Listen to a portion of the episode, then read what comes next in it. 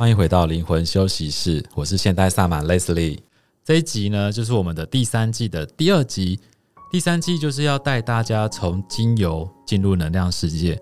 我们今天一样是邀请到我们的芳疗大师子杰老师。Hello，大家好。对，我们上一集有聊到了精油的过去跟现在，那还有很多很细的东西没有说，我们想要在这一集跟大家分享清楚。然后我们会特别请子杰老师跟我们说明，像精油其实还有很多的类别，我们如何能够教听众能够快速的去学习，或者是使用，或是了解这个东西呢？如果你在家里要购入一些常见的精油的话，其实可以用我们上一集有提到，就是一个精油的萃取，它有来自于它的花朵、花冠的部位，嗯、有些是来自它的果实、果皮或者它的种子嘛。嗯，有些精油是萃取自它的叶片，我们可以把它分成六大类。是是是。再来最后一类就是树脂的部分，树脂算第七还是第六？第六类。OK，嗯，树脂其实是一个就是树木一个受伤以后它会分泌的汁液。嗯嗯，那我们就从树脂类开始讲好了。好啊。就是树脂类，其实我们说一个植物，呃，木头其实是有很多种不同的木头，它们在受伤后都会分泌出这些汁液。那当我们把这些汁液对，萃取出来作为精油以后，它有几个好处。嗯，一个最大明显的好处就是，它对于我们伤口的愈合是有很棒的一个益处，因为它就是可以让我们有收敛跟修复的作用。是，乳香跟木药都算是吗？对，我们平常最常见的乳香、像木药或者兰香脂这些，是像古时候的人。就把这个视为很珍贵的珍宝。我记得耶稣不是诞生的时候有三个国王，他带的一个礼物，其中一个就好像是东东方三圣。呃、哦，是是是，他带的一个其中一个礼物就是乳香跟没药，对不对？还是对对。所以当时在古时候是很珍贵的一种，就是跟黄金是相一样价钱的珍贵。那再来呢？为什么他要带乳香跟没药？其实乳香跟没药，它在灵性上面有很多层面的含义，包含就是呃，我们使用乳香没药的时候，它可以让我们从一个烦躁的状态走入到宁静当中。嗯，所以其实冥想的时候也很常会用乳香没药或者树脂类的精油。哦，所以除了可以让伤口复原之外，还可以帮助冥想。嗯，其实我们自己在带冥想的时候，我们也会烧一些乳香，用燃烧的方式，对，好像真的有很不错的效果。嗯。再来，我们常见到的，譬如说新香料类的，它其实是从植物的种子或者茎干去萃取出来的。那当我们把这些萃取出来的种子，它基本上都有疏通或者化解淤塞的作用。是，例如说我们常见的黑胡椒、姜、茴香、元荽这一类的精油。嗯，我还记得就是元荽。跟元荽叶，我以前不太知道它们之间的那个香气的差异。就最近拿到了元荽叶精油，嗯，其实元荽叶精油你知道是什么吗？一这种香料叶子，就是好像是可以煮饭的香料叶子，就是香菜哦。元荽叶就是香菜。那这个香菜我就是很好奇，因为有很多人讨厌香菜的味道，对，他们会觉得有一种。后来我看了很多研究，发现会讨厌香菜的人，其实是因为。对于醛类的那个植物分子特别的敏感，嗯，所以它一闻到就会有一种嗯东西坏掉或者腐败的那种味道，会在它的嗅神经就是展现出醛类过敏的概念吗？对对对，就是过度敏感的一个概念。嗯、那我当时其实也有吓到，因为我用了那个元荽叶就是香菜以后，整整有三四天的时间。我整个房间都是香菜味，嗯、一开门就是香菜。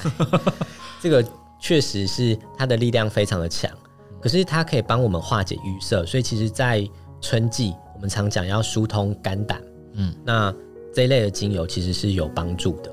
再来还有一个常见的，就是我们在饱餐吃饱饭以后，有些人会容易胀气啊这些的，也可以透过我们刚讲的新香料类的精油来。缓解这个情况，嗯，再来，我们还有一个类别常见的是木质类，木质类是我非常非常喜爱的一个类别。嗯，常见的有像是呃雪松、檀香或者方樟，还有譬如说我们在上一集有讲到的欧洲赤松。嗯，这类精油它通常非常的高大。那它这个高大挺拔的一个特性，其实就是可以带给我们很多的支持。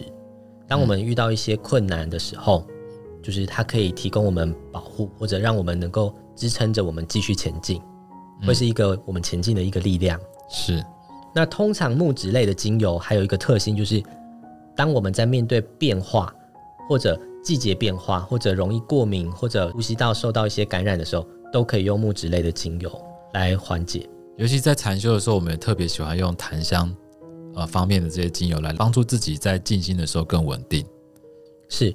檀香的话，其实我们说，如果从芳香能量的角度切入，檀香它会带有某些橙色的光，嗯，而这个橙色的光，它可以把我们身上的脏气给推出去。哦，原来如此。而脏气被推走以后，你那些气场上面思虑过多的情况，它被推走，你的头脑就静下来了。嗯，其实是这样子。嗯，好。那再下一个类别呢，是我们讲到草本类或者叶片类的部分。常听的草本植物，它通常是以枝叶或叶片萃取的。嗯，这些叶片类的枝叶类的植物呢，我们常见到的有茶树、嗯，丝柏或者杜松，还有胡椒薄荷，其实也是。嗯，哦，杜松 我会把它放在木质类了。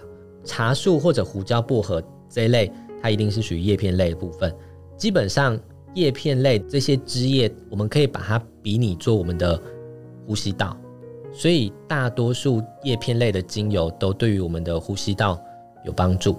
嗯，再来还有一个类别是属于果实类，这个类别是深受大家喜爱的。所以如果你在调香，你不知道要怎么调配的时候，其实你就加一些。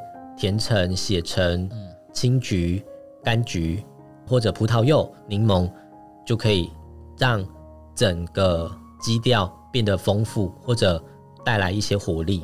我自己觉得果实类涂完都会很开心，就是有忧郁的涂一点那种橘子的香气，或是佛手柑的香气，我都会觉得特别开心。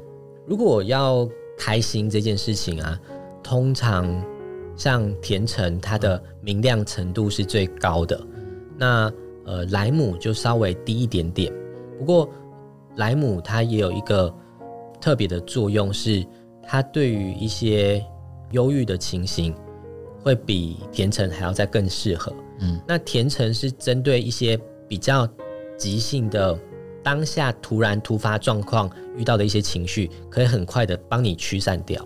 嗯，这个是甜橙的作用。那这些是果实类的部分。那当然就是夏天。如果我们缺乏食欲的时候，也可以使用一些果实类的精油。那是不是还有一类是属于花朵类的部分？对，那剩下最后一类就是属于花朵或花香类的这些植物，它们通常是在花顶或者开花的时候，我们把它萃取出来的。那它大多都具有恢复或者活化的作用。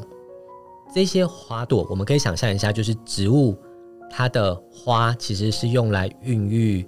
生命繁殖用的，对，所以它大多都可以用在我们的生殖系统。那譬如说，女性经期的时候可以用玫瑰或者橙花等等的，或者依兰也是一个很好的可以调整经期的一个精油。那花香类其实还有一个比较特别的地方，是它可以开启我们的心，或者某种层面就是它是可以和我们的心轮能够共振的。所以，对于一些悲伤或者说一些放不下的担忧，嗯，我们可以用一些花香类的精油来将它给驱散掉。那我们了解了精油有这六大类，然后呃，应该要再跟大家分享的是，我们要如何运用它？因为现在我觉得一般听众能够使用到的，都就是扩香机，或是说买现成的这种精油来做涂抹或者按摩。好像就仅此而已了，不知道他在生活当中还可以怎么运用。扩香的话，其实我们有很多种扩香的方式，是从最简单的就是水氧机，或者前一阵子呃，在大家疫情戴口罩的时候，常会用到精油扣。哦，对，有些人是在办公室会放一些扩香石或扩香砖，嗯，因为我们在办公室里面可以透过精油扩香来区隔出一个我们自己的空间嘛。嗯但是别人也不一定会想要闻到这个气味，所以我们就会选择一些比较小范围的。是，那所以扩香其实是要看你是要在什么场合或者什么样的地点的大小来做区分。再来还有常见的方式是按摩的部分，你可以透过腹部，也可以透过徒手或者做涂抹或者手法上面的一些运用，这个都是一个。精油运用的方式，敷布是说热布上面滴上精油叫敷布吗？敷布的话会加入植物油，敷布是滴精油，敷布就是用棉布然后敷在上面。是，我没有那个概念，就是它是它是棉布以后要把调好的基础油揉在里面，然后贴在手上吗？对，OK，有一点像湿敷的。概念，但是我们还是要用植物油去稀释精油。再来，我们还可以使用的是，譬如说像泡澡或者足浴，你可以在你的浴缸里面或者你的泡脚桶里面加入几滴精油，然后再加一点牛奶或者一些无调香的沐浴露。原因是因为油不溶于水，所以你不能直接把精油直接滴在上面，这时候精油会浮在水上。你一旦进到泡澡的水桶或者你的浴缸以后，皮肤有可能会灼伤，所以我们必须要加入一些介质来稀释它。我们以前老师有跟我们分享说，如果要泡澡的话，省精油的方式就是把精油调好，然后你洗完澡之后涂抹在身上，然后进去泡，这样是一个好方法吗？也可以，涂好以后是用什么涂抹？就是调，就是基础油搭配精油，然后调好之后。洗完澡调好就直接涂在身上，然后就进去泡，这样最省，都不会跑到浴缸旁边。我们比较常用的油保养的方式有几个，一个是在洗澡前先涂油在身上，那这时候可能因为油跟我们皮肤的油脂会互相融合，那你洗澡前有几个作用，一个是去角质，一个是它可以促进我们的代谢跟循环。那如果是洗澡后，然后你把油跟精油混在一起涂在身上，再进到浴缸，浴缸，对，基本上这样子的效果应该是跟我们泡澡直接进去是类似的作用。你的浴缸不就会油油的啊？对，所以泡澡的话，其实是调在一个介质里面，然后让它溶于呃浴缸的水里面嘛。对对对，所以我们可以加蜂蜜、加牛奶。然后或者加一点点的沐浴露，嗯，有些泡泡露。那泡泡露其实它也可以让整个浴缸会有那个起泡的效果嘛，就是其实是蛮适合扩香的一种方式。它不仅可以做算是跟身体有接触、经皮吸收的一种路径，然后它也可以透过吸嗅来获得好处。嗯，简单说就是一个无香料的沐浴露，然后滴上几滴精油，融合之后就直接放到这个浴缸的水里面就可以泡澡了。对，再来我们可以想到的是像空间喷雾或者织品喷雾的部分，有一些喷雾我们是把它调制以后，譬如说你在火锅烧烤后，那个气味，你的外套上面都是那个烧烤的味道嘛。这时候啊，我们就会使用织品喷雾来分解掉那个味道。织品是什么意思？织品衣物哦，衣物衣物喷雾的概念。OK，对对对，织品喷雾。那这个喷雾我们也常会把它喷在，譬如说，你可以用薰衣草、呃岩兰草等等，把它调成帮助睡眠的喷雾，喷在你的枕头、床单上面。嗯，这个也是很常见的方式。那最简单的方式其实就是你精油加上七十五 percent 的酒精，然后把它摇匀以后做喷洒。是，这是这时候疫情最常用到的啊。对对对，对，就是茶树，还有什么是可以当消毒的？这个其实就有点像，上一集有讲到，就是过去芳疗当时黑死病的时候，嗯，他们就是会用到丁香。或者用一些抗菌类的精油。那过了六七百年以后，我们今天又再次的用上了。嗯，再来还有一个很常用的方式是居家清洁的部分，我们可以把它滴在我们的拖地的时候，或者在洗一些东西的时候、物件的时候，可以加入精油，那来增加它的洗净力。这个其实有点像我们听到的一些，像那个橘子工坊，是它就是把橘油放到他们的那个产品当中，是类似的概念。所以听众可以在家里，他要拖地的时候，可以滴几滴橘子精油的概念吗？还是它其实是其其有清洁力的，是另外一种精油？可以放橘子精油或柠檬精油，这都非常。然后再加一点茶树就可以杀菌，这个概念吗？了解。再来，我们还可以把精油。用在烘衣上面，我们在烘衣服的时候，可以加入在房间有一个专用的那种羊毛球，是把精油滴在羊毛球上面，嗯，然后就是放到烘衣机里面去烘。它主要目的是让衣服有香香的味道吗？对，而且如果你是在洗衣服的时候加精油，是可以增加洗净力；如果是烘衣服滴在羊毛球上，比较是增加衣服的香气。是，那它是不是也可以放在衣橱里面？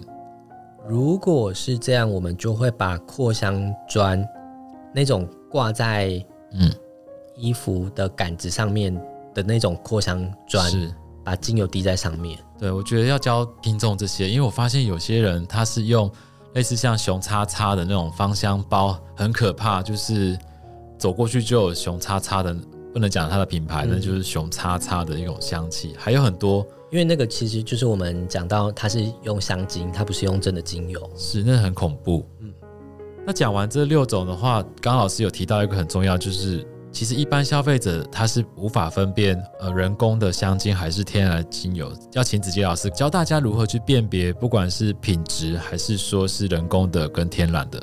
这个部分呢、啊，有一个最最最最简单的方式，就是如果你是在夜市看到。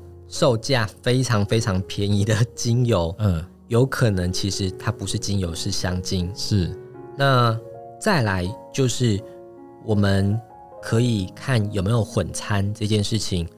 某些精油它的混掺的情形，有可能是 A 品种跟 B 品种做混掺，或者像我们知道一千公斤的玫瑰花瓣才能够萃取出一公升的精油，所以它的单价会非常的高。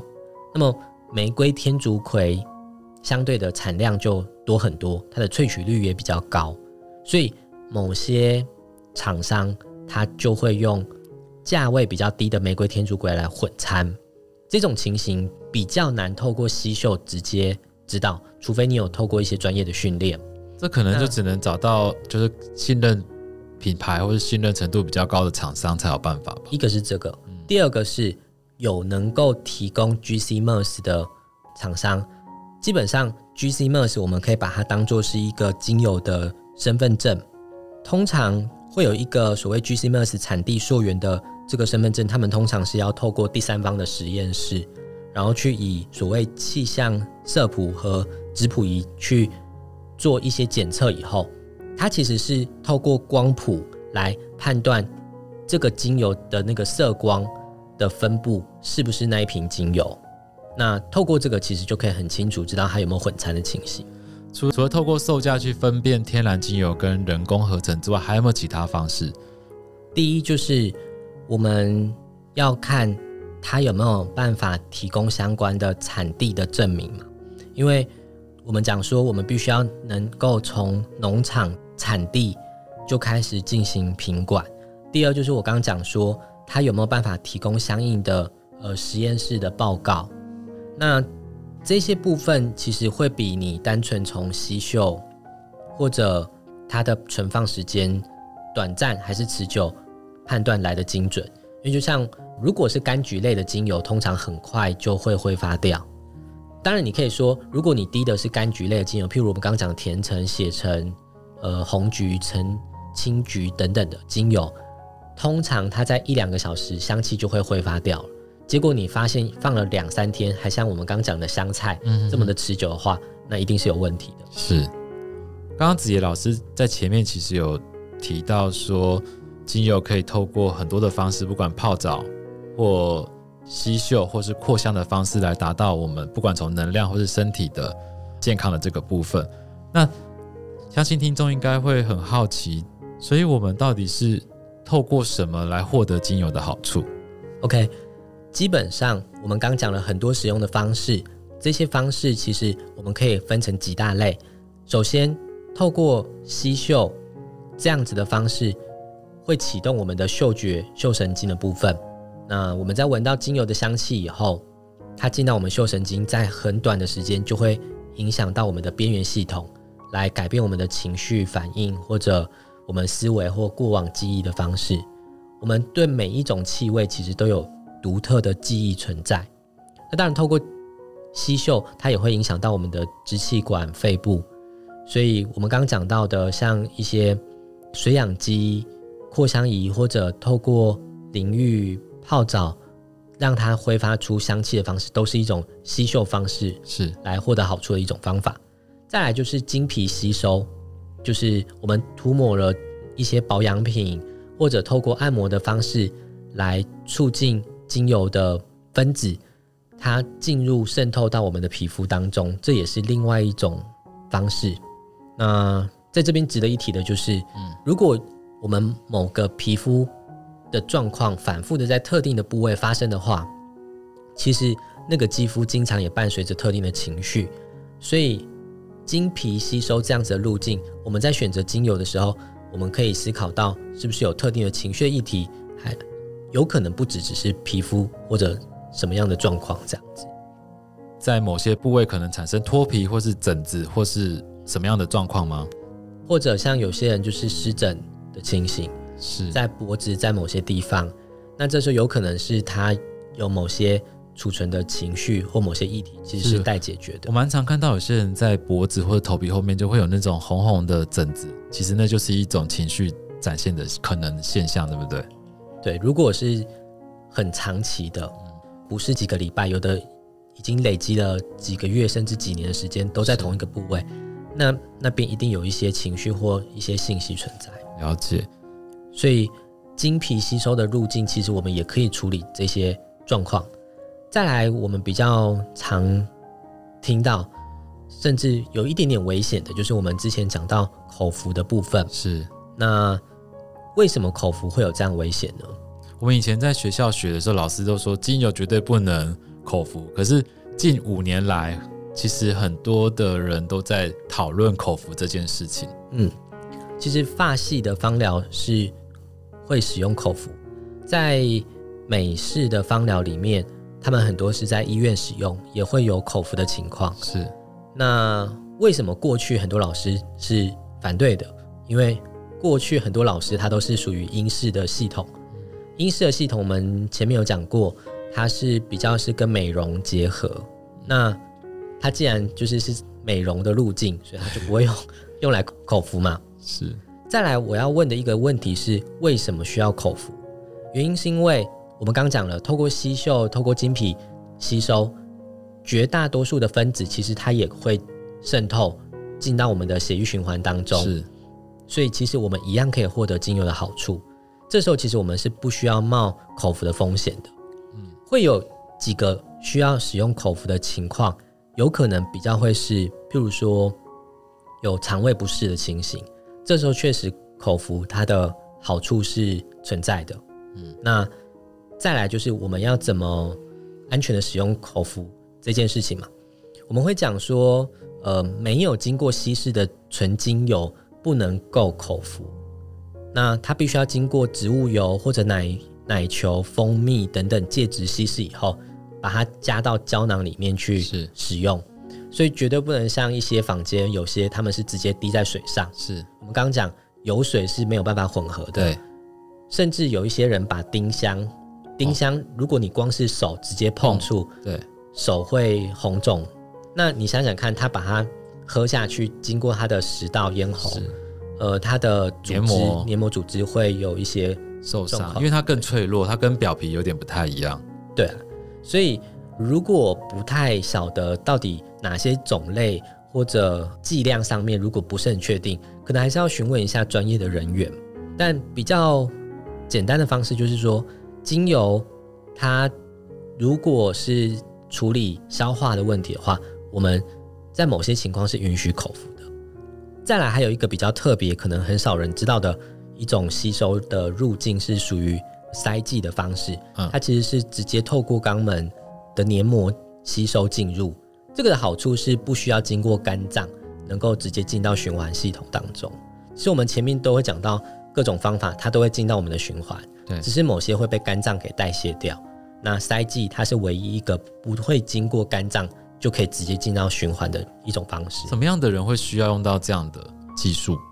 比如说肺炎，或者说下呼吸道有感染的时候，哦、或者发烧，我们要急救，让他立刻可以退烧的时候，塞剂其实是一个可以使用的一种方式。了解。对，但一样要经过稀释，然后就是要把它放到那个塞剂当中。在最后一个就是我们讲到透过震动来获得精油的好处，这时候很多人就会觉得蛮奇怪的。对，就是精油，我们讲说透过皮肤、透过吸嗅这些都都很常见，它其实比较是属于生化上面的运用，那也就是运用植物里面有益我们健康的一些分子嘛。我们知道，就是精油当中大多是碳、氢、氧、氮、硫这些各种元素的排列组合跟重组的过程。那既然精油和万物都是元素组成的，其实它也有物理的层面。对，那我们讲说所谓的生命体，就是我们每一个生命体之所以存在，是因为有生命能量，它渗透跟包覆着我们。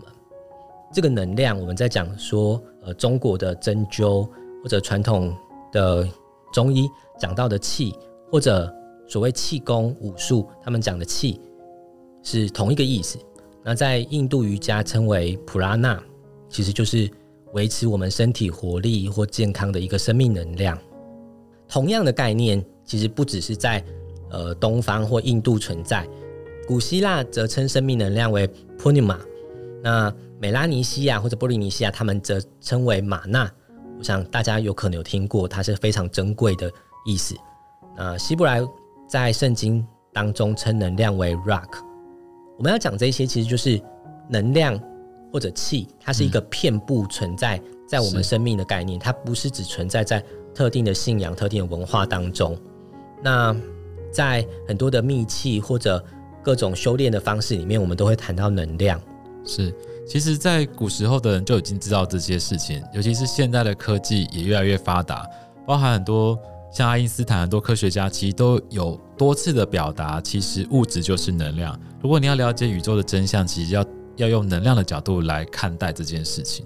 对，所以我们才讲一个人他会成功与否，就是你可以想一下，我们努力可以付出努力做到的，大概占了多少呢？其实只有大概百分之二十左右而已。是，那也就是那些看得到的部分，而剩下百分之八十是我们看不到无形的部分。当然，有人就称为潜意识或超意识，但其实就是我们讲的能量和讯息的部分。所以，如果我们要在日后去了解、进一步掌握所谓芳香能量的话，我们就要透过能量在物质上作用去认识它，也就是我们会讲到的有关于震动的部分。透过精油的震动，或者它背后所隐藏的某些，刚其实有讲到色光的部分，嗯，这个色光其实就是它不是有形肉眼上可以看得到的，但这个色光的存在，我们可以透过其他的方式，我们日后慢慢的去讲它。那这些震动的方式或者色光的方式，它可以改变我们物理的层面，也就是我们之后讲到所谓能量场或者大家熟悉的呃气场的部分。对，第三季就是要从精油进入能量的世界嘛。前面一集加上这一集，在讲呃，让大家更能了解精油的历史，然后精油的使用方式。接下来第三集，我们就要开始讲精油跟能量的这个部分。那今天的时间也差不多，所以第二集就到这边，期待第三集精油跟能量的关系。那我们今天就跟大家说再见喽。OK，好，拜拜，大家拜拜。